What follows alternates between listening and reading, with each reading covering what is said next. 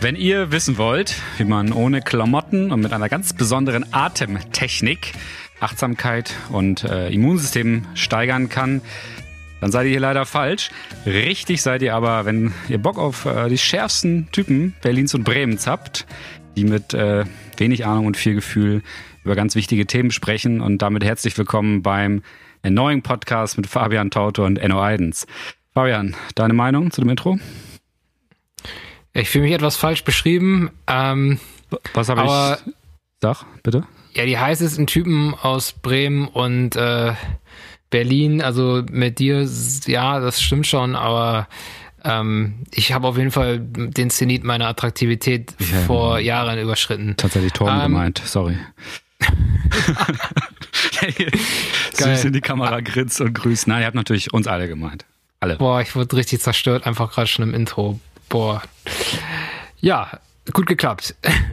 Und herzlich willkommen damit äh, zur Folge 39. Heute ist der 31. Januar 2021. Der Januar ist vorbei und draußen schneit. Bei euch in Bremen auch?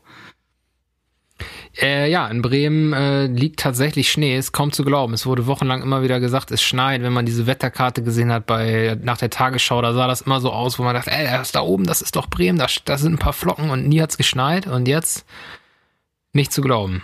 Jetzt nicht zu glauben. Da. Ich bin seit kurzem wieder in Berlin und ich muss einen Transparenzhinweis hier dalassen. Ich bin jetzt wieder in der, in der Medienbranche tätig. Ich bin, ich arbeite für die Redaktion äh, von Table Media. Table Media gehört Trafo, Mediatek GmbH. Beide Namen bisher noch relativ unbekannt, aber ich hoffe, dass äh, bin mir sehr sicher, dass davon äh, gehört werden wird, auf jeden Fall in naher Zukunft. Das ist ein bisschen auch ein Teil meiner Arbeit. Was es ist, müssen wir jetzt nicht vertiefen. Ist ein journalistisches Produkt und ein Verlagsprodukt und auch ein Technikprodukt dahinter. Da kommen wir irgendwann dazu. Sollte das, was wir hier sagen, irgendwie damit zusammenhängen, werde ich das sagen. Aktuell ist das nicht der Fall. Und ich spreche auch als Privatperson. Also das nur so als kleiner Hinweis. Fabian, ähm, was habe ich mir aufgeschrieben? Alkohol oder Kaffee? Hehe, habe ich mir als Notiz aufgeschrieben. Wollen wir das kurz klären? Alkohol oder Kaffee? Was ist die bessere Droge? Show of Hands? Ja, also ich bin schon eher bei Alkohol, würde ich sagen. Aus dem Grund, ähm, dass man sich ja Koffein auch anders zufügen kann als mit Kaffee. Und Alkohol kannst du dir nur mit Alkohol zufügen. Okay, das war eine dumme Antwort, ne? Aber. Macht keinen Sinn. Ja. Nee, macht keinen Sinn, ne? Tom, ja, weil, Alkohol oder Kaffee? Alkohol oder Koffein müsste es natürlich heißen. Also ich sag mal so, Tor, Tor, Torben hat eigentlich in der Sendung schon ein Statement gegeben, ohne was zu sagen. Torben, Torben hat beides gleichzeitig in hohen Dosen. Fabian, diese Podcast-Geschichte, sorry, das hatte ich gerade nicht angesprochen. Äh, wollen wir das, hast du da schon so zwei, drei Statements zu oder wollen wir das für, bis nächste Woche noch aufbewahren? Den großen Bremer Podcast-Beef. Ähm, ja, ich würde sagen, das äh, lassen wir vielleicht mal für ne oder bewahren wir uns für nächste Woche auf, äh, weil wir dann die Möglichkeit haben, das ein bisschen weiter ja, auszuschlachten. Wir hatten so ein bisschen, können wir schon mal anteasern, wir hatten so ein bisschen uns jetzt mal in den Bremer Podcast-Diskurs eingebracht. Äh, oder wurden, naja, was heißt nur reingezogen, nicht, aber haben uns ein bisschen eingebracht. Ja. Und äh, ja, mehr, mehr sagen wir dazu vielleicht an dieser Stelle nochmal nicht, aber das äh, würden wir dann gerne nächste Woche besprechen, wenn das klappt. Ähm, genau. Das andere Bremer Thema, ähm, wir sind bald Teil einer App, so habe ich das richtig verstanden? Kann man das schon ankündigen? Ist das schon in feuchten Tüchern? Ähm, ist, ist möglich, ist, ist, ist möglich, ja. Okay. Genau, also okay. das ist, äh, ich hab, warte da noch auf eine E-Mail-Antwort, aber ähm, das würde ich auch sagen, das äh, ist, ja, das, ist, das bewahren wir uns nochmal auf für nächste Woche, okay. Okay. Dann haben wir heute für euch die Gazetten. Wir wollten eigentlich ein bisschen neues Konzept machen. Es ist uns nicht wirklich gelungen, aber es sind ein paar brisante Neuerungen über den Podcast verteilt. Wer aufmerksam zuhört, der wird sie alle finden. Dafür gibt es einen Preis von 4 Euro, ähm, aber nur einmal auszahlbar von mir. Danach reden wir über die Wall Street Bets und danach über Trump und Twitter. Möchtest du uns mal in die Gazetten nehmen? Na sicher. Fangen wir mal an und äh, gucken wir mal, was die Gazetten in der letzten Woche gesagt haben. Also, da wir letzte Woche eine kleine Sonderfolge hatten, wo Enno ein ganz äh, wundervolles Le Interview geführt hat mit äh, dem Instagram-Account Bremer Leben, beziehungsweise den beiden äh, tollen Leuten, die dahinter stecken, ähm, haben wir auch noch so ein bisschen was aus der vorletzten Woche tatsächlich mitgenommen. Und eine Sache, die natürlich ganz groß war, ist, ihr habt es mitgekriegt, Nawalny ähm, ist nach einem fünfmonatigen Aufenthalt, nach seiner Vergiftung, ähm, nach seinem fünfmonatigen Aufenthalt in der Berliner Charité oder in Deutschland ähm, zurückgekehrt nach Russland, wurde direkt verhaftet und äh, hat dann ähm, ja, hat aus äh, dem Knast heraus ein Video veröffentlicht, was dann am Mittwoch, ähm, was war das denn? Mittwoch, den 20.01. glaube ich, rausgekommen ist, wo er ein investigatives, aber auch sehr entertainment-lastiges Video rausgebracht hat zu Russ äh, Putins schwarzen äh, Palast am Schwarzen Meer, ähm, wo er ähm, genau sein ja über Korruption finanziertes Bauprojekt äh, zeigt. Enno, hast du das Video gesehen? Nee, habe ich nicht. Ähm, ist gerade noch eingefallen, das hat Nawalny natürlich nicht selber veröffentlicht, sondern sein Team. Der Typ hat ja eine mhm. richtige politische Unterstützer und auch ziemlich viele im Land. Ich habe das überhaupt nicht gesehen. Hast du's, ja, du hast es offenbar angeschaut. Ich habe ja, ich habe das witzigerweise. Ich bin sonst immer so bei allem eigentlich im Leben Last Mover, aber da war ich mal, da habe ich mal zu den ersten gehört. Da kam mein Mitbewohner rein und sagte hier irgendwas, ja Nawalny Video, bla, wollen wir das mal gucken heute Abend? Und da haben wir uns echt zwei Stunden lang dieses Video reinge reingezogen. Zwei Stunden zwei Stunden auf Russisch mit englischem Untertitel und äh, man hat ja immer so das Gefühl, wenn man Russen sprechen hört, dass die ein ganz schönes Tempo haben und äh, ich habe das Gefühl gehabt, dass Nawalny dann zusätzlich noch ein Russe ist, der halt noch ein doppelt hohes Tempo hat. Das wurde halt richtig richtig durchgezogen und man musste sich echt konzentrieren, das zu lesen. Aber ich muss dazu sagen, ich fand's in der Hinsicht saugeil, weil ich den Humor einfach grandios fand. Also Nawalny, das ist, ein, das ist anscheinend ein Typ, der hat, der hat schon Sinn für Humor, der hat so diesen staubtrockenen Humor, wo du halt einfach du musst die Pointen, die musst du erkennen, weil dir wird kein Hinweis so richtig gegeben, außer es gibt diese eine Stelle in diesem, ich weiß nicht, ob du eine Zusammenfassung gesehen hast, aber daran hast du, kannst, konntest du halt erkennen, ob Leute dieses Video gesehen haben oder nicht, die darüber getweetet haben, weil wenn du das gesehen hast, dann musst du die beste Stelle überhaupt musst du erwähnen, nämlich wo ähm, sie zeigen dieses Schloss, dieser Palast, den Putin sich da hat bauen lassen, der hat äh, unter anderem eine Shisha-Bar eingebaut. Geil. und in, die, in, in dieser Shisha-Bar, finde ich auch richtig geil, Putin liebt anscheinend Shisha-Rauchen, in dieser Shisha-Bar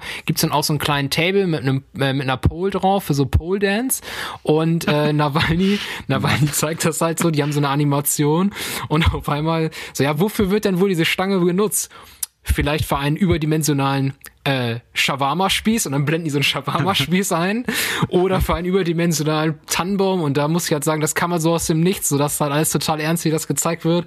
Und dann siehst du sowas, also wir sind gestorben vor Lachen ähm, ja, aber es ist auf jeden Fall richtig krass. An sich muss ich sagen, äh, zeigt es halt einfach dieses äh, Netz der Korruption von Putin relativ klar und relativ na, natürlich entertainmentlastig, wie ich eben schon sagte, auf. Und äh, im Zuge dessen, äh, das hat die Massen nochmal in Russland ziemlich erregt, würde ich sagen. Und Nawalny hat dann ja auch aufgerufen zu Protesten, die dann letztes Wochenende massiv stattgefunden haben. Fast 100 Städten über ganz Russland. Richtig krass, ja. Ich finde diese, also normalerweise finde ich sowas mal ein bisschen albern, aber das war dann irgendwie doch diese Schlagzeile, hatte ich dann auch gelesen. Ähm, über, weil Russland ja so riesig ist, ne, Proteste in einer Luftlinie von 9000 Kilometern, das muss man sich mal reinziehen. Also, das ist halt, das sind halt heftige Distanzen. Über elf Zeitzonen haben diese Proteste stattgefunden. Ähm, und da wurde ja auch mal, ähm, ähm, Kaliningrad erwähnt, äh, wo die Leute bei minus 50 Grad tatsächlich demonstriert haben. Das sind ja Temperaturen, die kann man sich kaum vorstellen. Und äh, ja, das zeigt doch vielleicht nochmal so ein bisschen, ähm, was, was die Leute auf die Straße. Geil fand ich auch immer, wieder wurde dann auch erwähnt, wenn darüber berichtet wurde, dass die, Poli dass die Leute die PolizistInnen zum Teil mit äh, Schneebällen beworfen haben, ähm, was natürlich äh, also ich fand es halt irgendwie ein bisschen witzig, aber natürlich ist die Lage ernst, so das darf man jetzt nicht irgendwie ins äh, veralbern, so, aber das ist schon irgendwie eine Vorstellung, das kennt man jetzt halt nicht unbedingt so von Protesten, aber klar, du, wenn du, wenn, wenn da, wenn da halt so viel Schnee liegt, das wäre, ist ja naheliegend, ne? Ja, aber da sind die russischen Ordnungshüter ja mit ihren dicken Fellmützen auch äh, bestens gegen gewappnet. Es sei denn, man ja. macht natürlich einen Stein rein. Aber das ist illegal, das haben wir in der Schule gelernt. Das ist eine tödliche Waffe. Deswegen sind Schneeballschlachten ja auch durchaus mit Vorsicht zu beachten. Auch ohne Richtig. politischen Kontext. Wem gar nicht kalt wird, ist äh, Mecklenburg-Vorpommern. Denn die halten weiter fest an äh, der Nord Stream 2 Pipeline, geführt von der äh, rot-schwarzen Koalition, möchte Ministerpräsidentin Manuela Schwesig das Projekt vorantreiben und hat sich einen sneaky way überlegt, wie sie die US-amerikanischen Sanktionen für dieses Projekt umgehen kann, nämlich indem sie eine Stiftung ins Leben gerufen hat, die sich nennt Klima- und Umweltschutz Mecklenburg-Vorpommern. Und was fällt einem beim Klima nicht ein als Energietechnik? Natürlich Erdgas. Wissen wir ja alle, ist eine sehr klimagesunde Technik. Ähm, und ja, es ist für Schwesig natürlich ein wichtiges politisches Pro, äh, Projekt. So Ende des Jahres, im September, wird in Mecklenburg-Vorpommern gewählt. Da hängen Arbeitsplätze dran, da hängt einfach ein richtig krasses Strukturprogramm dran. Da hängen aber auch Menschenrechte dran und da hängt der Protest Nawalny dran und da hängt generell die europäische Abhängigkeit von Russland dran. Ähm, ist ein sehr komplexes Thema, kann man sich einlesen. Meine Meinung dazu ist bekannt. Ich möchte mich ungern von Russland abhängig machen, vor allem nicht in Energiefragen und ich möchte auch ungern in alte fossile ähm, Energien investieren. Ich habe aber leider kein Geld, deswegen interessiert das keine Sau, was ich möchte. Ähm, was ich bei dem Thema ganz interessant fand, ist dieses aggressiv-ökologische Framing von Gas als Umweltschutztechnologie, was halt Bullshit ist.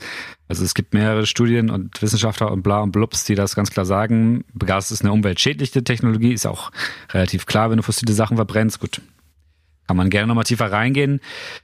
Ähm, und das andere ist natürlich auch, dass dadurch kommuniziert wird, dass wir irgendwie dieses Gas bräuchten. Auch das ist nicht zwingend notwendig. Also dieses Produkt, das ähm, dieses Projekt, das ist gut für Mecklenburg-Vorpommern und das ist gut für Russland.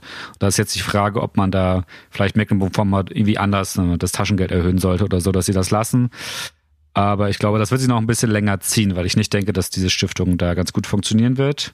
Muss aber auch sagen, dass ich davon keine Ahnung habe, was da jetzt alles noch in den Hinterzimmern abgeht und ob Gerhard Schröder da noch immer seine Finger im Spiel hat oder weiterhin Juckpulver auf Instagram bewirbt. Fabian, Meinung?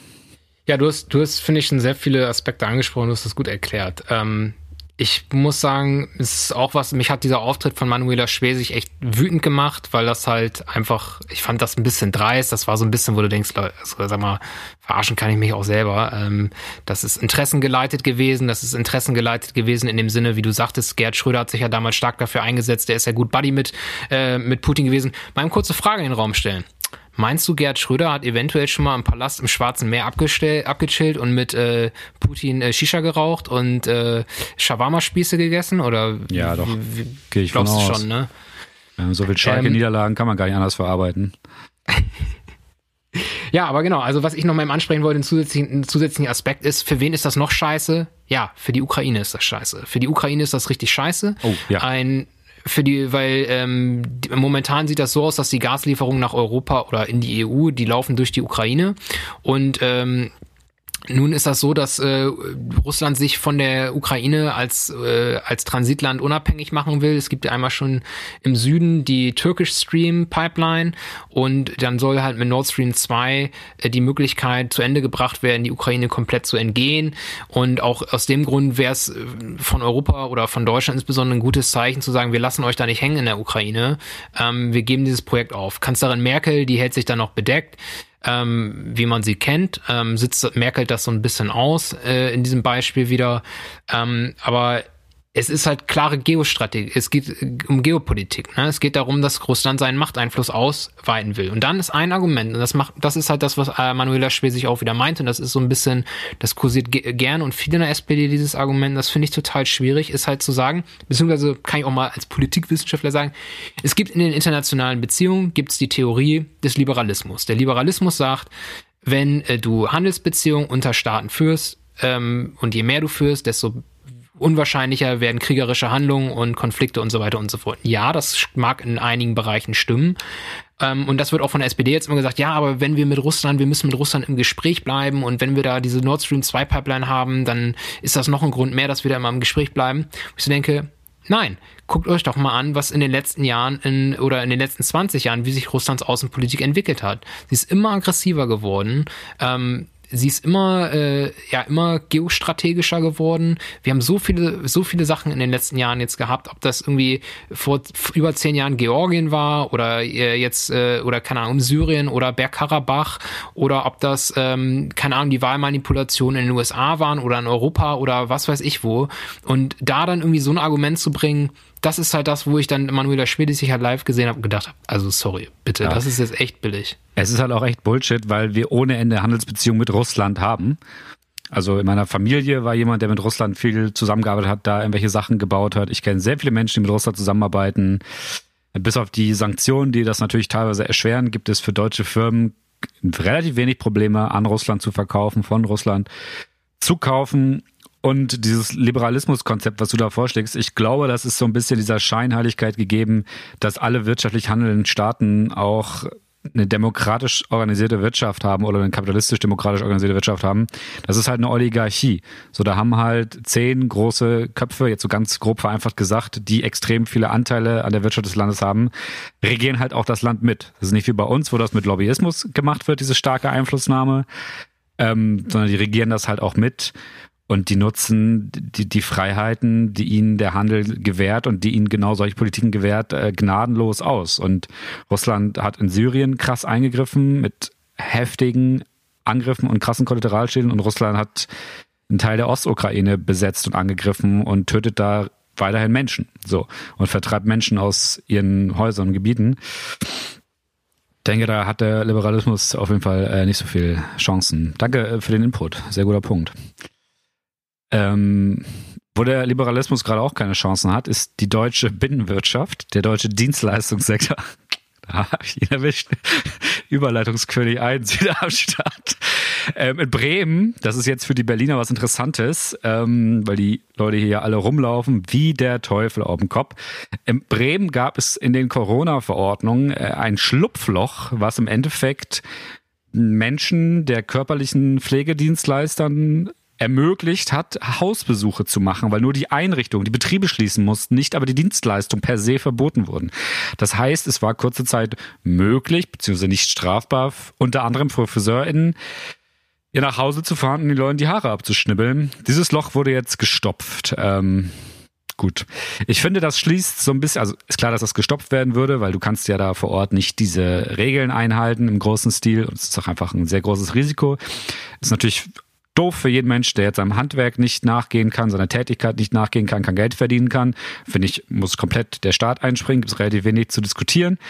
Ähm, was ich ganz interessant finde, ist diese Diskussion in Verbindung mit dem äh, Grundrechts-, Freiheitsrechtsgespräch, was wir vor zwei Folgen geführt haben. Weißt du, von wegen, äh, dürfen jetzt geimpfte Friseure wieder arbeiten? Weißt du? So, dieser Punkt. Mhm. Mhm. So als als kleinen Gedankenanstoß, dass man sich da über dieses Thema weiterhin Gedanken machen könnte. Ja. Wo man wahrscheinlich nichts ändern kann. Ähm, möchtest du die nächste Bremer Meldung machen oder hast du, hast du eine Ja, doch, doch, stimmt. Wir haben, genau, wir haben wieder eine Kleinigkeit aus Bremen mitgebracht. Von der besten Website. Ähm, richtig geile Website. Ähm, Schlagzeile. Massentests an Bremer Schulen widerlegt die These, dass Kinder und Jugendliche ja. sich seltener infizieren als Erwachsene. Da, ich muss da kurz reingrätschen. Das ist keine, was würde mein Ex-Chef sagen? Das ist keine Überschrift. So. Okay. Ich habe die Bildmeldung dazu gesehen. Killerüberschrift. Die Wahrheit über Corona an unseren Schulen. Das ist eine Überschrift, Leute. Steht nichts drin. Und dem Ey, anderen wird das alles wenn er, erklärt. Wenn, wenn, er sich jetzt doch nochmal diese Podcast-Folge an, anhören würde, der würde dich anrufen, der würde sagen, komm, eins, einiges gelernt. Ja, wahrscheinlich. Was sagen wir dazu? Also es ist eigentlich ganz interessant, weil im Endeffekt haben wir gelernt, dass ähm, Kinder, also junge Menschen auch sehr häufig infiziert sind, relativ wenig Symptome aber zeigen, aber deutlich häufiger als gedacht. Damit auch wie das Risiko an Schulen deutlich höher ist als ursprünglich gedacht. Oder was liest du daraus? Also ich, ich lese da eine Sache raus, die ich richtig witzig finde, nämlich dass äh, der Großteil der Leute ähm, zu blöd ist, statistische Daten richtig zu verstehen. Ähm, komme ich nämlich gleich zu. Also in meinem ja. kurz als Hintergrund, was ist passiert? Also wir haben ja schon mal ein bisschen darüber äh, gesprochen, was in Bremen äh, in der Bildungspolitik, dass man so einen kleinen Sonderweg eingeschlagen hat, dass die Bildungssenatorin Anfang Januar sagte zu den Lehrern im öffentlich-rechtlichen Rundfunk, dass sie bitte bloß alle, ähm, ich kann allen Eltern nur empfehlen, ihre Kinder in die Schule zu schicken, sagte sie. Was großen Aufschrei bei den LehrerInnen und zum Teil bei SchülerInnen und zum Teil auch bei Lehr äh, Eltern ja. ähm, hervorgerufen hat.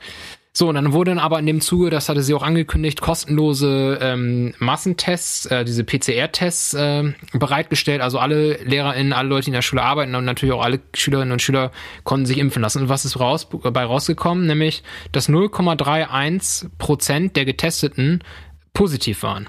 Das ist viel. Enno, was, wie hoch ist denn dann der Inzidenzwert? wenn 0,31 Prozent positiv waren?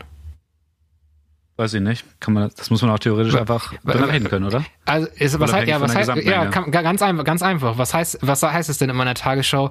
Heute haben wir in Deutschland einen Inzidenzwert von 98. Das heißt, dass wir 98 Infizierte pro 100.000 Einwohnern haben oder EinwohnerInnen haben. Das heißt, sprich, der Inzidenzwert ist 300 sprich, an den Schulen? Ja, der, der Inzidenzwert an den Schulen ist über 300, genau. Was? okay. Ja, heftig, oder? Starker Na, viel Tore. mehr doch eigentlich sogar, oder? Wenn es über sieben Tage sogar geht. Mhm. Okay. Ja, also ich hätte es, ich hätte es so verstanden, also wie gesagt, mir ist das zuerst, als ich das gelesen habe, auch überhaupt nicht so richtig aufgefallen, weil ich dachte, ja, 0,31, ja, pff, ist ja jetzt nicht so krass, aber na klar, also das ist dann äh, der Inzidenzwert auf 100.000 äh, gerechnet brutal. Und ich muss, also wir wollen da gar nicht zu sehr ins Detail, glaube ich, gehen, aber eine Sache, die ich irgendwie, die ich jetzt an dieser Stelle nochmal sagen wollte, also sorry, die ganzen Leute, die uns alle letztes Jahr im Sommer erzählt haben, ey, im ÖPNV steckst du dich nicht an und in der Schule steckst du dich nicht an und ähm, ja, äh, was weiß ich wo, steckst dich überall nicht an. Also es gab ja, das waren so die beiden Klassiker, die mir eingefallen sind, wo ich im Nachhinein denke, naja, zur gleichen Zeit wurde uns immer gesagt, dass du 75 Prozent der Infektionen nicht mehr nachvollziehen kannst. Und ganz ehrlich, irgendwie, ich benutze dieses Wort sehr ungern, aber das habe ich letztes Jahr eigentlich schon gedacht, dass das eigentlich gesunder Menschenverstand ist, dass sich Leute auch in ÖPNV und in der Schule und so weiter anstecken, weil irgendwie so ein richtiger Grund, warum das nicht so sein sollte. Das, das, das Wort, was du ungern benutzt, ist ungesund, ist gesunder Menschenverstand. Ja, finde ich, so weil das Mindset. ist eigentlich so ein ja, nee, bei gesunder Menschenverstand, das halte ich für einen extrem konservativ äh, besetzten Begriff, den immer solche konservativen Leute irgendwie benutzen, um zu sagen, um irgendwie progressive Position als total abwegig und idealistisch und total bescheuert darzustellen. Und ja. das ist so eine Art Totschlag-Argumentationsstruktur. Äh, das finde ich fürchterlich. Okay. Deswegen versuche ich es eigentlich zu vermeiden, ja. Mhm. Jo. Was nächste, war noch wichtig? Das nächste Thema kriegt keine Überleitung weil es was wirklich Ernsthaftes ist. Ähm, Stefan E., der rechtsextreme Mörder des Kasseler Regierungspräsidenten Walter Lübcke, wurde vor zwei Tagen, ähm, am 28. vor drei Tagen verurteilt, kriegt lebenslänglich plus äh, Sicherheitsverwahrung anschließend. Ähm, hatte vor anderthalb Jahren den Regierungspräsidenten auf seiner, in seinem Garten mit einem Revolver in den Kopf geschossen, ihn dabei getötet. Ähm, vor Gericht gab es dann noch einen Hin und Her, was vor allem Frage einer, einer Mittäterschaft eines anderen Menschen anging. Jetzt ehrlich gesagt keinen Bock zu diskutieren, muss das Gericht klären. Ich habe gleich noch einen anderen Punkt, der mir, was diesen Fall angeht, aufgefallen ist. Möchtest du noch irgendwas dazu sagen oder was hast du dir aufgeschrieben? Natürlich möchtest du was sagen. Ja, also ich denke mal, das hat ja ähm, jeder mitgekriegt. Ich würde vielleicht einfach auch direkt zum Thema Meinung dann auch gehen, ähm, weil die Fakten, die hat, oder erst noch ein paar Hardfacts. Hau, hau ja, also, ich habe so eine Side-Story dazu von eine Side Story, okay. Ja. Also genau, also die, du hast, ich weiß nicht, das Urteil lebenslange Haft und es geht diesmal ja wirklich um lebenslange Haft. Es geht nicht nur irgendwie um nach 15 Jahren und dann gucken wir mal, sondern es geht wirklich um lebenslange Haft. Ähm, Markus H., der andere, der wurde ja nur auf Bewährung. Das ist äh, wegen, wegen äh, illegalen Waffenbesitzes oder unerlaubten Waffenbesitzes. Ähm, wie gesagt, habe ich sehe ich auch so wie du, kann ich, kann ich schlecht bewerten, aber ähm, ich finde grundsätzlich so als Meinung habe ich mir aufgeschrieben, es ist ein wichtiges Urteil auf jeden Fall. Ähm, es ist wichtig, dass der politische Hintergrund klar benannt wurde. Es ist klar benannt worden, dass es um Rechtsextremismus sich handelt und es wurde nicht irgendwie heruntergespielt, wie man das sonst häufig das Gefühl hatte, dass es bei anderen Urteilen der Fall war. Ähm, ich finde, das Urteil kann Ausstrahlung auf andere Gerichte haben, sich zu trauen, das Kind beim Namen zu nennen und ähm, es ist ein in ein gerichtliches Urteil geflossener Beweis, dass Rechtsextremismus in Deutschland tötet und dass Rechtsextremismus in Deutschland auch äh, PolitikerInnen tötet. Und äh, es bleibt aber meiner Meinung nach ein fader Beigeschmack. Nämlich ähm, ist halt immer noch unklar, dass, wie du sagst du auch schon, das ist den Gerichten überlassen, wie die Rolle von Markus Haver, von dem Nebenangeklagten. Es ist die Frage, gab es Mitwisser oder gar UnterstützerInnen? Ähm, Natürlich, das kann man sich, das ist halt keine ne? Frage ja, also dementsprechend, genau, aber das ist halt irgendwie, das hat zu keinen justiziellen Konsequenzen geführt. Aber klar, das ist, da bin ich schon wieder, das ist der gesunde Menschenverstand. Ne? Weil die alle kein Internet haben, die Leute beim BKA. Ähm, Eine Und Zeile. klar, also gen ja. genau, ein, ein Punkt noch, genau, also die, dieser ganze Punkt irgendwie Hintergründe, rechtsextreme Netzwerke, das bleibt unklar.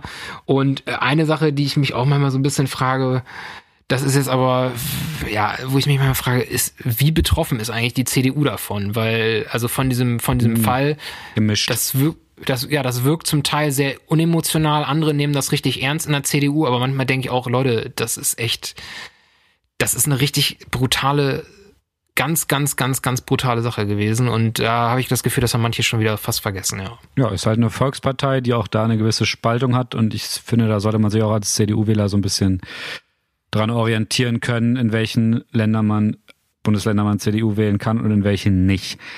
Ähm, eine Zeile in dem Tagesschau-Artikel spricht über diesen Punkt.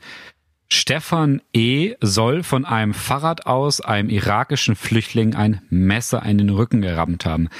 Ich habe mir diesen Fall dann so ein bisschen angeguckt. Darauf gekommen bin ich tatsächlich über einen Facebook-Beitrag von dem Greifswalder Soziologie- und Kartenmagazin Katapult. Ich denke, sicherlich bekannt in der linksliberalen Szene. Ähm, die schreiben 2016 Kassel. Ahmed I wird auf dem Weg zum Zigarettenholen von einem Radfahrer in den Rücken gestochen und lebensgefährlich verletzt. Mutmaßlicher Angreifer, der Neonazi Stefan Ernst, Täter im Mordfall Walter Lübcke, gestern zu lebenslanger Haft verurteilt. Ähm, Ahmed I war dann auch Nebenkläger bei diesem Prozess. Ähm, allerdings gab es nicht ausreichend Beweise für eine Urteilsverkündung in diesem Fall. Jetzt muss man auch sagen, also er hätte durchaus dazu verurteilt werden können.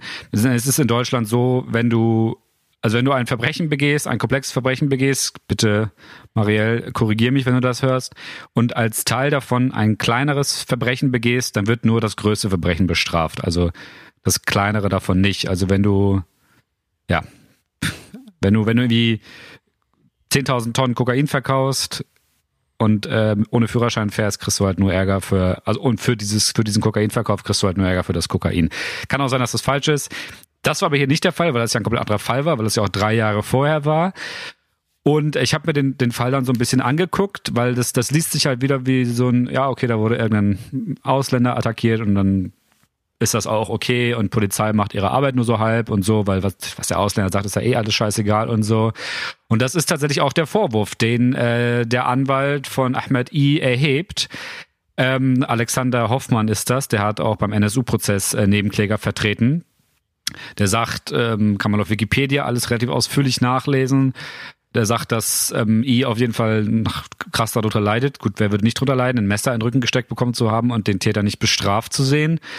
Ähm, und er habe durchaus der Polizei gesagt, dass das ähm, dass man da und da eine Hausdurchsuchung machen könne, beziehungsweise er habe der Polizei gesagt, das war wahrscheinlich ein rassistischer Angriff. Die Polizei hat aber äh, nichts gemacht und ähm, das Messer war halt bei Ernst im Haus, wie es aussieht, Ja. mit Blutspuren. Ähm, und das finde ich ist ein relativ gutes Beispiel, wenn das denn alles so stimmt. Das, ich steckt da jetzt nicht drin, habe nicht mit den Polizisten, auch nicht mit Ahmed I gesprochen. Ein gutes Beispiel dafür, wie unsere Strafverfolgung und vor allem unsere Polizei einfach noch Menschen mit nicht deutschem Hintergrund teilweise nicht ernst nimmt und äh, diskriminiert. Natürlich ist das auch wieder, also häufig nicht der Fall. Ähm, und Menschen werden ernst genommen, egal wo sie herkommen. Ähm, aber da muss man einfach ein bisschen drauf gucken und äh, ja, unser Land ist halt einfach konservativ reagiert. Voll. Das muss sich die die regierenden Parteien äh, und die Polizeikultur einfach muss da besser werden. Fertig. Also kann man sich auch nicht Ich rausreden. Ich finde das mega, ich finde das mega äh, noch wichtig, was du gerade nochmal gesagt hast, weil das haben, glaube ich, ganz viele nicht mitgekriegt, diesen Fall, äh, der zusätzlich verhandelt wurde. Und es gibt jetzt noch die Möglichkeit, weil das haben wir, ist vielleicht auch nochmal wichtig zu sagen, die Familie von Walter Lübcke ist von der Mittäterschaft von Markus H. überzeugt. Die sind nicht zufrieden äh, mit dem Urteil in dieser Hinsicht und es besteht noch die Möglichkeit, dass sie Revision beim Bundesgerichtshof einlegen und dann könnte halt auch ähm, dieser Fall, den du gerade beschrieben hast, mit dem äh, mit dem im Iraker Ahmed I. Ah, warte mal. I, Ahmed I, äh, nochmal wieder aufgenommen werden und äh, mitverhandelt werden. Und ich denke auch, dass das total wichtig wäre, weil das muss man eben sagen, also klar sagte ich eben, dass dieses Gerichtsurteil wichtig ist und das ist auch wichtig und da stehe ich natürlich auch zu, aber äh, wir müssen uns jetzt natürlich nicht der Illusion hingeben, dass äh, damit irgendwie der Rechtsextremismus ein weniger geringes Problem wäre. Also es ist trotzdem, genau wie du gerade sagst, weiterhin absolut notwendig, dass wir unsere gesellschaftlichen Institutionen aufs tiefste durchleuchten und immer wieder hinterfragen und ja, reformieren. Ne? Also es geht ja im Prinzip nicht so um hinterfragen, es geht tatsächlich dann auch mal was äh, darum, was zu machen. Auf jeden. Vielen Dank. Wir gehen, wir gehen aufs erste. Eigentlich war das schon das erste große Thema, also für mich auf jeden Fall mental. Wir gehen ins nächste große Thema. Ähm, wie hast du es genannt? Wall Street Bets. Du hast es nach dem Reddit ja, ja, ja, Beitrag ja. benannt. Ja, wie, Fabian, führ uns doch mal durch diesen Beitrag. Du hast hier so 10.000 Sachen reingeschrieben. Du hast in deinem Kopf wahrscheinlich schon eine geniale Struktur. Ich habe heute ein bisschen recherchiert. Zieh uns doch mal durch die, die Geschichte hier. Mach doch mal. Ich zieh, genau, ich zieh mal, mal den klassischen bisschen, Taute hier. Komm. Ich zieh mal ein bisschen, ich, ich zieh mal ein bisschen jetzt hier, die Angel hole ich jetzt mal ein hier, nachdem ich die, nachdem ich jahrelang nach Infos gefischt habe. Nee, aber es war mal wieder so ein, es war mal wieder so, ein, so ein Thema, was ich einfach geil finde, weil ich bin von so Internetthemen teilweise fasziniert. Das macht mich teilweise fertig, so Sachen, die im Internet äh, äh, entstehen, wo Leute irgendwie auf einmal miteinander kollaborieren, während du sonst irgendwie die letzten Monate immer nur mitgekriegt hast, wie Leute im Internet über Twitter und Facebook irgendwie ähm, ja solche Sachen möglich machen, wie dann irgendwie beim Kapitol der Fall war. Dann kriegst du aber teilweise irgendwie solche Sachen mit, wie jetzt mit Wall Street Bets, die total geil sind. Also, was ist, was, worum geht's hier? Was zur Hölle ist eigentlich passiert? Ähm, Millionen private Trader und Anleger haben durch den äh, Kauf der Aktie der Videospielkette GameStop, ne, Kürzel GME sieht man jetzt auch häufig im Internet, milliardenschwere Hedgefonds in die Enge getrieben. Wie haben sie das gemacht? Die Fonds, allen voran Melvin Capital, hatten mit Hilfe geliehener und dann verkaufter Aktien exzessiv auf einen fallenden äh, Kurs gewettet, mussten dann aber ihre Wetten glattstellen. Sie mussten kaufen, es kam zum Short Squeeze, so nennt man das Ganze. Der Kurs der Aktie vervielfachte sich. Aktiv waren vor allem die Nutzer des Forums Wall Street Bets auf der Plattform Reddit. Die Trader, die gegen die Milliardenfonds antreten, handeln oft über die App Robinhood. Und das erklärt ein Stück weit die Positionen und die Fronten, die Sie hier sehen. Gut gegen böse, arm gegen reich, die Crowd gegen die Großen, Internet gegen etablierte Medien, Millennials gegen Babyboomer. Ja, den habe ich auch noch gelesen. Das ist eine geile Sprache. Ich finde das total geil, weil das total geil einmal plastisch, äh, plastisch dargestellt ist, was da, was da passiert. Also wir müssen ein paar ja. Sachen mal im kurz, wir müssen mal ein paar Sachen klären. Nämlich, ja, was mal, ist ein, mal. Wir müssen, es gibt einiges zu klären, Aktien und so, das hört sich für viele erstmal so an, okay, ja. ich schalte sofort ab, aber es ist eigentlich ganz einfach. Also, erstmal, was ist eigentlich, ähm, was ist eigentlich Reddit? Ein Online-Forum. Reddit ist ein Online-Forum, genau, ein sogenanntes Linkboard, ja, wo ähm, extrem viele NutzerInnen weltweit sich organisieren, wo es zu jedem Thema ein sogenanntes Board gibt, das heißt eine Forenseite, wo es dann wieder ganz viele Subreddits gibt. Ja. Genau, wo man dann äh, ja draufgehen kann, wo dann unter diesen Kategorien Unterkategorien kommen, wo man sich dann detailliert mit ja. Leuten aus aller Welt über ein Thema austauschen kann. Das und geht es gibt, von es gibt tatsächlich mehr als Porno und äh, Raubkopien. Da muss man vielleicht genau, dazu sagen. Es funktioniert tatsächlich. Also es geht zum Beispiel, meine Mitbewohnerin hat das gemacht, dass sie sich richtig krass mit Haarpflege auseinandergesetzt hat, über so ein Reddit-Board, mit ihrer Schwester zusammen, tief eingetaucht. Da gibt es Leute, die das moderieren, die da eine besondere Credibility haben und das ist extrem krass. Also du kannst dich extrem bilden, du kannst extreme nerdige Diskussionen über allerverrückteste Sachen führen. Ähm, aber natürlich auch über Politik und was weiß ich was. Und da gibt's halt so ein, habe ich ja eben berichtet, dieses Forum Wall Street Bet, diesen Subreddit.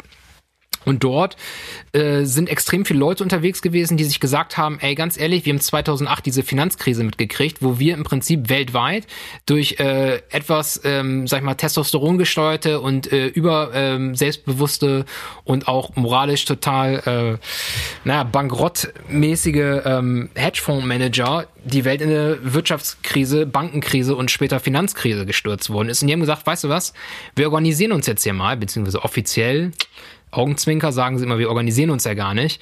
Ähm, das wäre schlagen, nämlich illegale Absprache. Genau, schlagen sie jetzt mal zurück. Und äh, haben sich dafür ein gutes Beispiel ausgesucht, wie sie das machen, nämlich gibt es da diesen Hedgefonds Melvin Capital und Melvin Capital hat äh, hat eine Taktik versucht. Nämlich haben sie von einem Unternehmen, äh, GameStop, das kennt ihr vielleicht auch, das ist so ein Laden, äh, der macht Einzelhandel und verkauft dort in der Regel Videospiele. Man konnte sie auch verkaufen dort. Das war also ganz witzig immer früher bei GameStop. Die haben auch abgenommen. Alte Konsolen und Games und so. ja, stimmt, stimmt, stimmt. Jetzt fällt mir das auch wieder ein. Das habe ich ganz vergessen. Die Zeiten, die sind gefühlt so lang zurück, dass man sowas mal gemacht hat. Ja, ich habe es nie gemacht, ne, aber aber, aber wie ihr euch vorstellen könnt, wenn ihr GameStop noch kennt, ähm, dass deren Geschäftsmodell jetzt nicht mehr so richtig läuft. So im stationären Handel Videospiele kaufen, das macht man ja meistens, dass man das einfach online runterlädt und gut ist. Und ähm, naja, weil bei Reddit natürlich auch viele GamerInnen unterwegs sind, die da so eine gewisse Nostalgie verspüren, haben die gesagt, okay, GameStop nehmen wir jetzt mal als Beispiel. Also, nämlich hat Melvin Capital, dieser Hedgefonds, gesagt, okay, wir, wir haben jetzt ganz, ganz, wir haben jetzt relativ viele Aktien von GameStop uns irgendwann mal gekauft und jetzt machen wir das so, wir wetten darauf, dass deren Aktienkurs fällt. Wie machen wir das? Wir leihen uns, wir leihen uns Aktien, das kann man machen, wir leihen uns Aktien von GameStop mit dem Versprechen, die später zurückzuverkaufen. Und dann ähm, machen wir das so, dass wir nicht zu verkaufen. Man gibt die Aktien zurück nach dem Leih, man verkauft sie nicht zurück. Genau, genau, man, man gibt die zurück.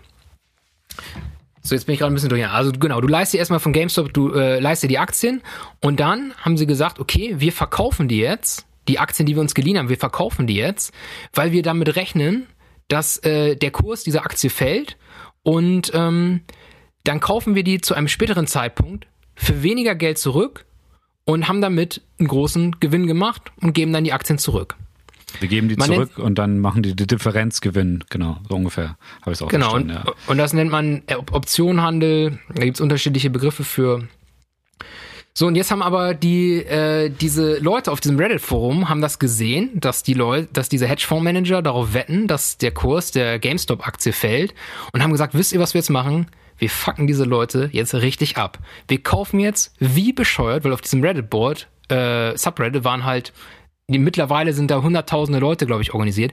Wir kaufen jetzt wie bescheuert GameStop-Aktien, damit die richtig, richtig teuer werden und im Kurs richtig, richtig krass steigen. Und dann sind diese Hedgefondsmanager im Prinzip gearscht, weil ihre Wette nicht aufgegangen ist und sie mega viel Kohle zahlen müssen, um sich diese, ähm, um sich diese Aktien zurückzukaufen und sie dann zurückzugeben an GameStop. Und damit ruinieren wir im Prinzip diese Hedgefonds. Und man muss sagen, das hat hervorragend geklappt.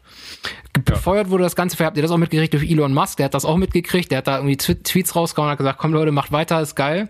Um mal so ein Beispiel zu, zu zeigen, das ging jetzt vor ein paar Wochen los, am 21.01. war die, hat die Aktie von GameStop noch 43 US-Dollar gekostet.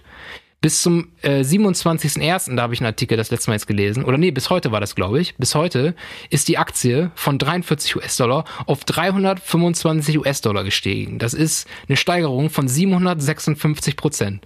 Wie ihr euch vorstellen könnt, viele von diesen Kleinanlegern, von diesem Subreddit, die da irgendwie, keine Ahnung, vielleicht 43 Euro für eine Aktie anfangs investieren. Die sind reich geworden. Die haben richtig Kohle gemacht. Und äh, diese, diese, diese, diese Manager von diesen Hedgefonds, die deren Existenz wurde quasi zerstört. Ähm, genau, das ist erstmal so das Prinzip gewesen. Und das läuft immer noch an, muss man sagen. Und man könnte jetzt natürlich sagen, okay, aber wenn ich dann jetzt bei, bei sowas mitmache, als Nutzer von diesem Subreddit, und ich habe dann irgendwie schon einen krassen Gewinn von 100%, 200%, dann verkaufe ich doch sofort meine Aktie wieder. Das wäre das wäre so der rationale wirtschaftstheoretische Gedankengang. Aber die Leute, die haben, die, die handeln, die handeln nicht aus rationalem Kalkül, aus Gewinnkalkül, sondern aus Hass auf die Wall Street. Und äh, dementsprechend halten sie immer noch an ihren Aktien fest und der Kurs geht immer und immer und immer und immer immer weiter nach oben. Jetzt ja, würde ich an dieser Stelle ja. einmal eine kurze Pause machen wollen, tatsächlich. Eine Podcast-Pause? Ja, eine Podcast-Pause. Ja. Und dann würde ich an der Stelle gleich einhaken wollen und weiter erklären, was dann passiert ist. Okay.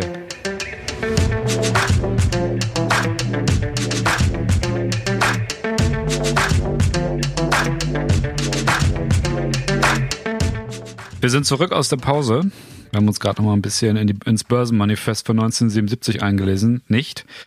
Sondern ich habe gerade noch mal äh, ordentlich äh, Kommentar mit zu dem Thema abgeh abgeholt vom, vom Weiher ich sag mal, von meinem Bayer Finanzexperten Henning Baumann. Aber Fabian, du wolltest noch einsetzen. Setz mal ein. Ich habe ich hab gleich ein paar Genau, Points genau. Hier. Also das Ganze, das Ganze könnte man jetzt denken, okay, das ist irgendwie, was ist da passiert? Lustig. Äh, man äh, merkt im Internet gerade, das Internet spielt verrückt. aber nicht nur das Internet, weil was ist nämlich passiert? Das ist ganz interessant. Die Trader haben vor allen Dingen, wie ich schon sagte, mit der Robinhood App oder mit der Trade Republic App, App, die ihr ständig irgendwie vorgeschlagen kriegt, dass ihr die als App auf eurem Handy installieren sollt, wenn ihr Warum ich mit Trade Republic trade? genau die, die sind's.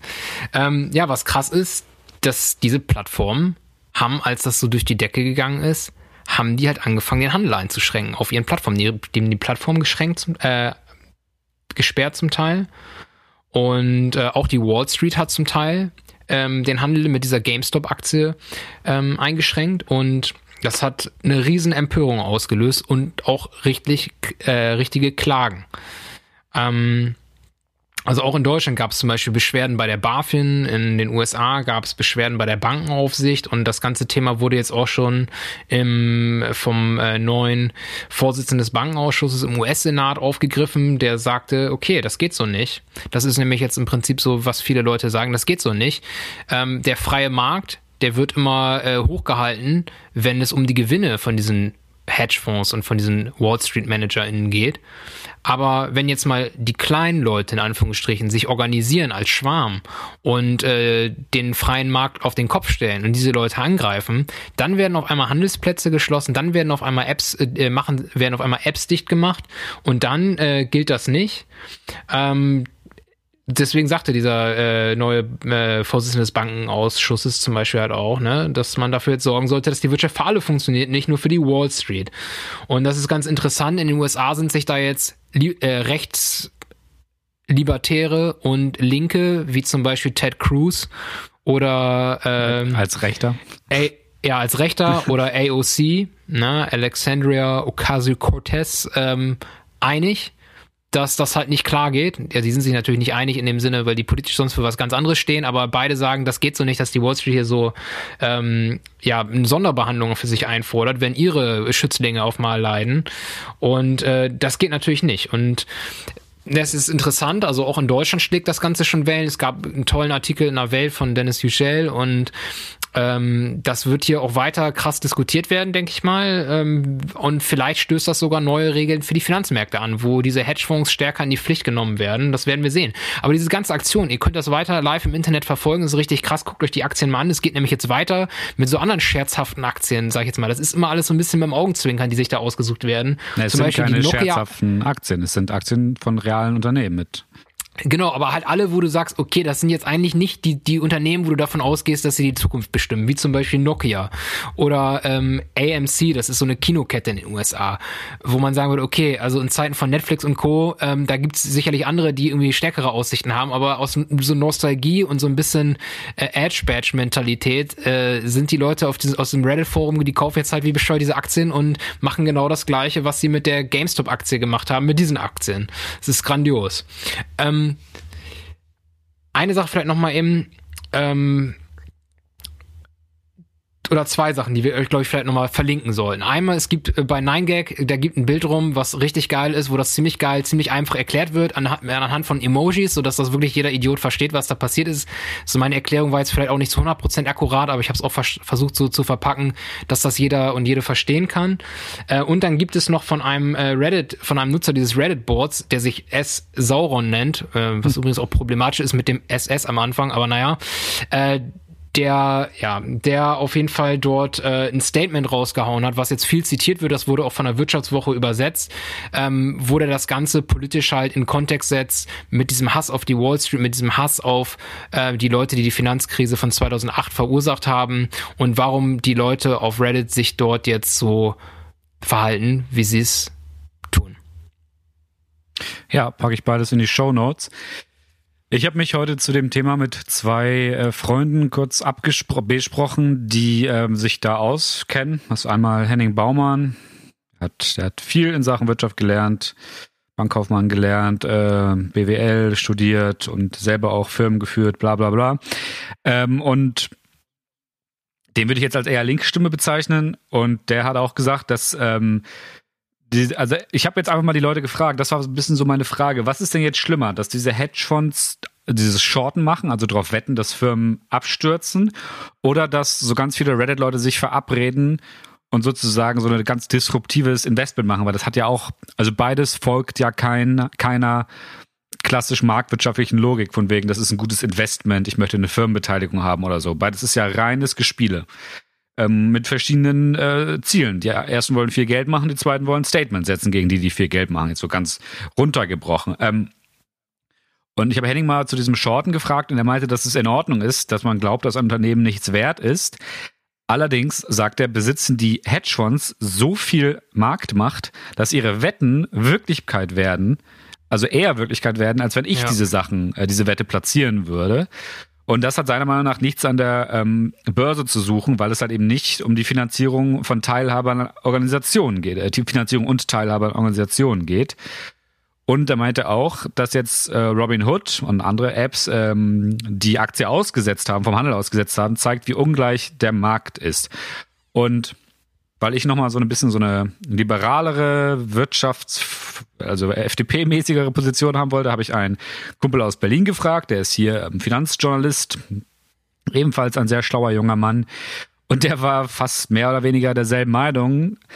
Und das fand ich dann, wie du gerade schon sagtest, mit Ted Cruz und AOC relativ bezeichnend, dass wir da wahrscheinlich einfach ein Defizit haben, was die ähm, Regulierung angeht und die Gesetze, weil bei den Twitter, bei den Reddit-Leuten ist es halt eine illegale Absprache, könnte es eine illegale Absprache sein.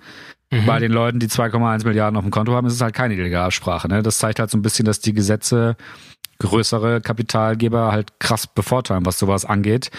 Und äh, zu diesen ganzen Apps, ähm, die halt das ähm, äh, ja, das Handeln im Endeffekt demokratisieren, das hat dieser Berliner Hauptstadtjournalist, da werden jetzt ein paar mehr in unserem Podcast vorkommen, mhm. ähm, gesagt, das hat halt auch Nachteile. Ne? Ich meine, die Leute handeln viel unmittelbarer. So diese Apps wurden gemacht, um jungen Leuten das Geld aus der Tasche zu ziehen. Ja. Weil die halt einfach so, das ist halt so das Beispiel, was er mir gesagt hatte, du hörst halt nachts besoffen in deiner Kneipe in Friedrichshain, hörst du davon, dass Nike einen neuen Schuh rausbringt, kaufst du dir irgendwie auf der Rückweg in der Tram eben schnell ein paar Nike-Akten über dein Handy, weißt du? Mhm. Und klar, das hat jetzt diese Möglichkeit hervorgebracht, dass man so ein Chaos machen kann, aber an sich fließt einfach nur noch mehr Geld in die Finanzmärkte und deswegen müssen wir uns alle ein bisschen mehr Gedanken machen, wie das funktioniert und vielleicht die Regulation ein bisschen modernisieren. Ja, ja, das, äh, was du gerade sagtest, äh, vielleicht nochmal kurz als Hintergrund, das ist witzig. Ich habe eben mit Torben vor der Sendung ganz kurz gesprochen. Illegale Absprache. Äh, weil Torben äh, jetzt auch gerade schon sich diverse GameStop-Aktien äh, gekauft hat. Nein, Spaß. Aber wir haben halt auch über das Thema Investieren ja, gesprochen. Und äh, eine Sache, die jetzt auch durch Corona total befördert wurde, ist halt, dass viele Leute zu Hause sitzen und sich anscheinend angefangen haben, Gedanken über ihr Geld zu machen, wovon sie jetzt vielleicht sogar mehr zur Verfügung haben, weil sie es also ein paar, nicht alle, der Großteil, also viele nicht, aber dass manche sich gesagt haben, okay, ich könnte ja mal was investieren, ich könnte mich da ja mal ranwagen, ich könnte mich ja mal mit Aktien auseinandersetzen und dadurch halt viel mehr Geld in den Kapitalmarkt jetzt geflossen ist und viel mehr Leute angefangen haben zu traden, auch über diese Apps. Es ist total spannend und ich denke halt auch, also die Regulation müsste wahrscheinlich in die Richtung gehen, dass du halt anfängst, solche Sachen wie diese Wetten zu verkaufen. Also wenn wir nochmal zurückdenken, das ist jetzt eine etwas andere Art von Wette gewesen. Bitte? Wetten zu verbieten oder Wetten zu verkaufen? Nee, Wetten, Wetten zu verbieten, dass es mhm. eher in die Richtung gehen müsste. Weil wenn ich zu nochmal, ist jetzt noch gar nicht so lange her, aber ich kann mich noch dran erinnern, als immer gewettet wurde, ach, Italien geht pleite, Griechenland geht pleite, ähm, und so weiter und so fort. Das sind halt Sachen, das ist im Endeffekt nachher, das ist Demokratie äh, gefährdend, das ist staatsgefährdend, ja. ähm, weil durch diese Wetten, die da abgeschlossen werden, wie du gerade sagtest, so schön, verändert sich die Realität. Das ist richtig, richtig übel. Ähm, ja, wir werden das äh, im Auge behalten. Also ich muss ganz ehrlich sagen, ich habe da sehr große Sympathien für. Ich habe mich heute mal auf dem äh, Reddit-Board ein bisschen umgeguckt. Die Leute sind, die haben auf jeden Fall, da sind teilweise richtig schräge Leute dabei, auch echt einige, wo du denkst, alter Schwede, geht gar nicht. Aber auch viele mit echt viel Humor und ähm, das ist irgendwie Wahnsinn, wie sich diese Leute einfach online da organisiert haben. Das ist oder nicht organisiert, ne? Ich will jetzt mal in deren Sinne reden, die haben sich natürlich nicht organisiert. Ähm, aber ja, Wahnsinn. Krasses Thema. Wollen wir unser nächstes Thema gehen? Den, den Abend schließen mit einer Debatte über Twitter. Ja, wir bleiben in der Online-Welt, ne? Digital, digital. eins. Digital eins. Und Techniktaute. Techniktaute. Ähm, Elektro 1, bitte. Ähm, Elektro 1, okay, sehr gut. Wir wollten das Thema schon vor ein paar Wochen besprechen. Es ist aber natürlich immer noch wichtig. Ähm, wir reden über Trump und Twitter. Natürlich geht es darum, dass Twitter und auch Facebook Trump von ihrer Plattform gesperrt haben, nachdem es zum Sturm auf das Kapitol kam. Die Frage, die dahinter steht, ist so ein bisschen, wen sollten diese Plattformen sperren? Sollten sie überhaupt sperren und auf welcher Grundlage? Das sind für mich äh, so die Fragen. Ähm, mhm. Was ist so dein Initialzugang zu diesem Thema? Ich habe mir relativ, ich habe mir so einen, eine Polemik aufgeschrieben, die ich gleich mal runterrattern würde. Ja. Ähm, Tja, das ist, äh, man nennt dieses Ganze, um das vielleicht mal so ein bisschen zu verkomplizieren, an Spaß, aber man nennt das Ganze ja Deplatforming, habe ich jetzt gelernt. Es gibt Oha. dafür natürlich gleich wieder einen Begriff, Deplatforming, jemandem die Plattform zu entziehen durch mhm. Private. Und ich finde, das ist ein total wichtiges Thema, weil es wurde dann, es wurde dann ungefähr zwei, drei Tage irgendwie in der Presse rauf und runter diskutiert. Ist das jetzt äh, eine gute Sache? Merkel hat sich ja auch zum Beispiel dazu geäußert, dass sie das eigentlich nicht gut findet, wenn private Unternehmen solche Macht haben und äh, darüber entscheiden können, wer jetzt wo was wie sagen darf. Andererseits sind es private Unternehmen und da darf der Staat auch offiziell nicht eingreifen. Und es ist definitiv eine, eine, eine Debatte, wo es sich lohnt, mal drüber nachzudenken, weil der Einfluss dieser dieser Plattform. Ähm, viele sagen ja, wir sind in einem neuen Stadium äh, des Kapitalismus angekommen, nämlich im Plattformkapitalismus. Ähm, es lohnt sich darüber nachzudenken, wie wir mit diesen Plattformen weiter umgehen und was das für unsere Demokratien und die Meinungsfreiheit insbesondere bedeutet. Und ich habe da auch sicherlich ein paar Gedanken zu, ähm, aber eins nach dem anderen würde ich mal sagen. Ja. Ähm, ja. Ich, ich erzähle jetzt mal an so einem kleinen Beispiel.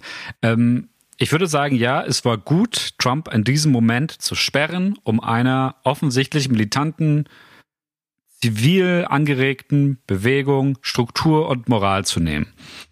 Mhm. Ähm, wenn man Twitter jetzt einfach nur Twitter rein global anguckt, gibt es auf Twitter viel krassere Verbrecher, die den ganzen Tag aktiv sind und Propaganda für ihren Verbrechensstaat, äh, für, für, ihren, für ihr Verbrechensregime machen. Ich würde jetzt einfach mal den ich habe, glaube ich, haben wir vorletztes Mal auch schon genannt, den religiösen Führer des Irans, Ayatollah Khamenei, Ali Khamenei nennen, der mehrere Twitter-Profile hat auf verschiedenen Sprachen, um die ganze Weltbevölkerung anzusprechen. Also natürlich zielt es vor allem daran, eine gute PR für sich zu machen, der auf seinem deutschen Kanal sogar gendert mit Gendersternchen, währenddessen in seinem Land äh, Homosexuelle und Frauen, die kein Kopftuch tragen wollen, umbringen und foltern lässt und auch viele andere Menschen. Also es ist, es ist ein Staat, der seine Bevölkerung terrorisiert, der kein vernünftiges, was wir als also es ist keine Demokratie, es gibt kein, es gibt keine individuellen Rechte auf einem annähernd vernünftigen Stand. Ähm, die, die, das Werte konstituiert ist äh, religiös und konservativ.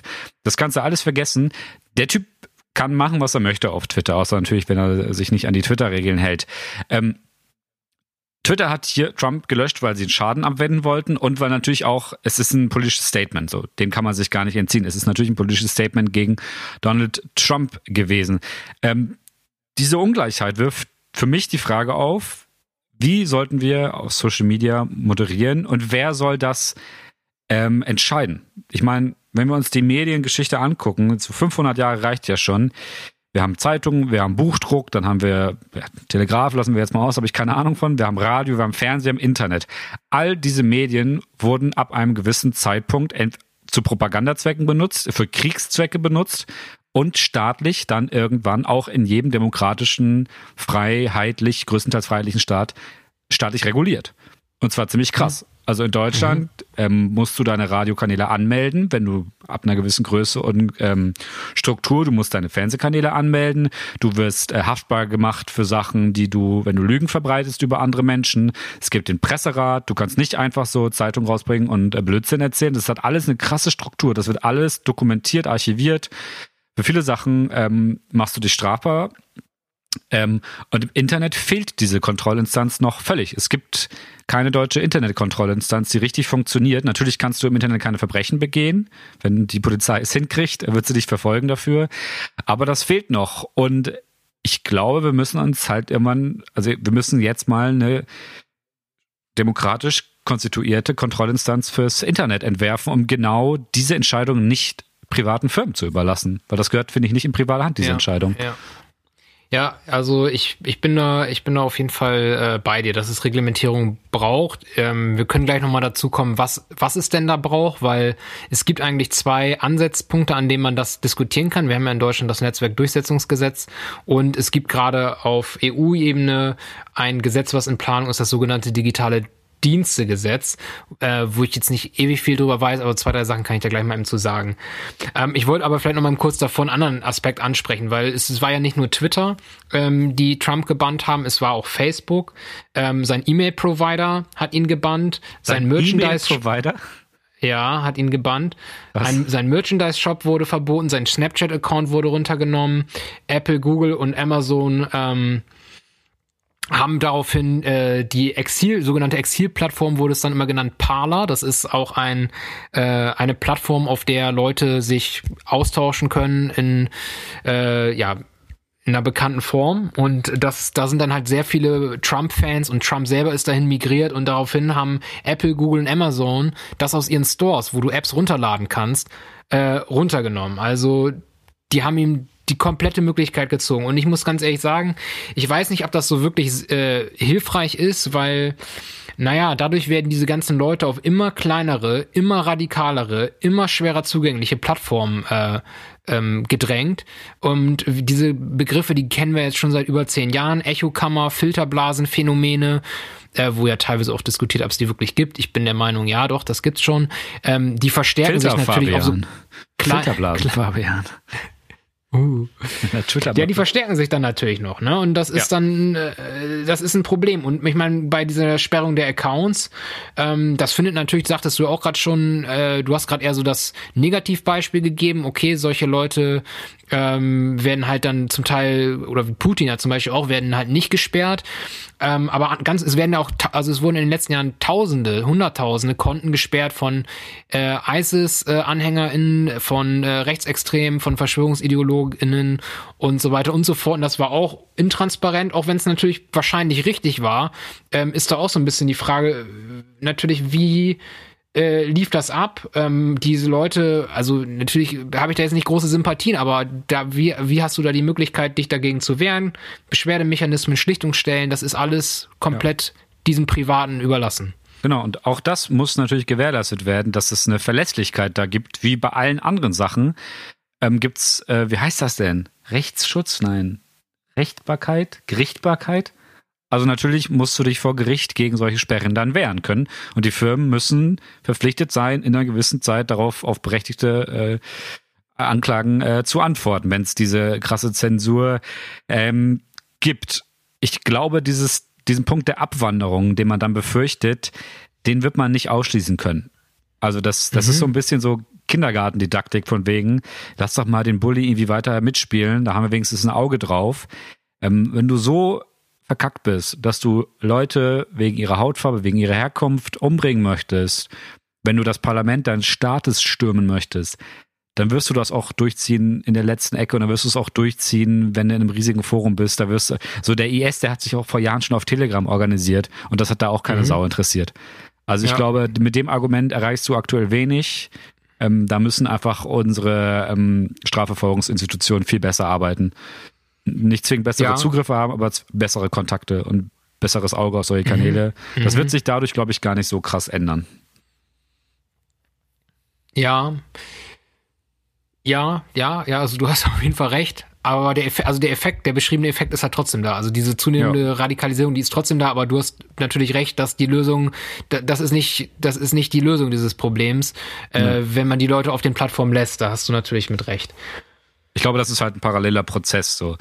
Und wer extrem arbeiten möchte, der wird da auch weiterhin seine Möglichkeiten finden.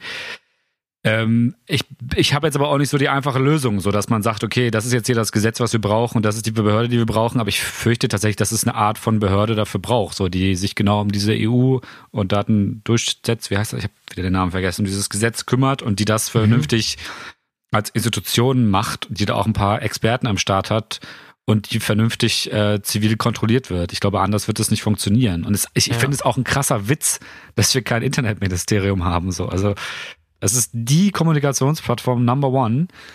Mhm. Und also wir brauchen eine viel fortschrittlichere oder was heißt, wir brauchen eine viel größere Investition in die Strukturalisierung von Kommunikations- und Ja. Rechtsprozessen darauf. Also da reicht Ja. mir eine Digitalministerin, Also, Staatsministerin des Digitalen nicht. Okay, also finde ich interessant. Ich meine, das ist jetzt, äh, äh, ja, da driften wir so ein bisschen in die, in die äh, Debatte Digitalministerium, ja oder nein, Enno? Ja oder nein? Ich, ich habe ja gesagt. Also ich meine, kannst du im Homeoffice machen, oder? Kostet ja nichts. Ja, also ich bin zum Beispiel witzigerweise, obwohl ich natürlich auch der Meinung bin, mich, mich, mich faszinieren diese digitalen Themen, das brauchen wir unbedingt. Ich bin der anderer Meinung. Ich bin der Meinung, dass äh, ein Digitalministerium nicht unbedingt was bringt. Ähm, meiner Meinung nach brauchst du halt in jedem, das muss ein Querschnittsthema sein. Das muss, jedes Ministerium muss das mitbedenken. Jedes Ministerium braucht eine Digitalisierungsabteilung und du musst eigentlich direkt an der Spitze noch irgendwie so ein, ähm, gibt's auch in manchen ja, Behörden irgendwie so ein CIO, äh, jemand, der sich dann nur um das Thema Digitalisierung richtig kümmert und äh, das in den anderen Ministerien als Stabsstelle anleitet. So, das ist, glaube ich, besser, aber das ist auch so eine Frage, ich glaube daran, ja, das ist so ein bisschen so eine Glaubensfrage einfach auch. Fabian, ich habe noch eine andere Frage. Warum bist du heute so, so gut rasiert? Ja, ich benutze jetzt seit kürzerem Rasierhobel. Und, Ich auch. Äh, du auch, du machst auch so mit Rasierhobel, seit, Rasierklingen? seit zwei Jahren schon. Ach was, ja krass. Mit, mit gemischten Ergebnissen. Ich bin immer schon so fasziniert gewesen, wie gut er nur rasiert ist. Jetzt weiß ich auch Und ich endlich, bin warum. nie rasiert, wenn wir aufnehmen.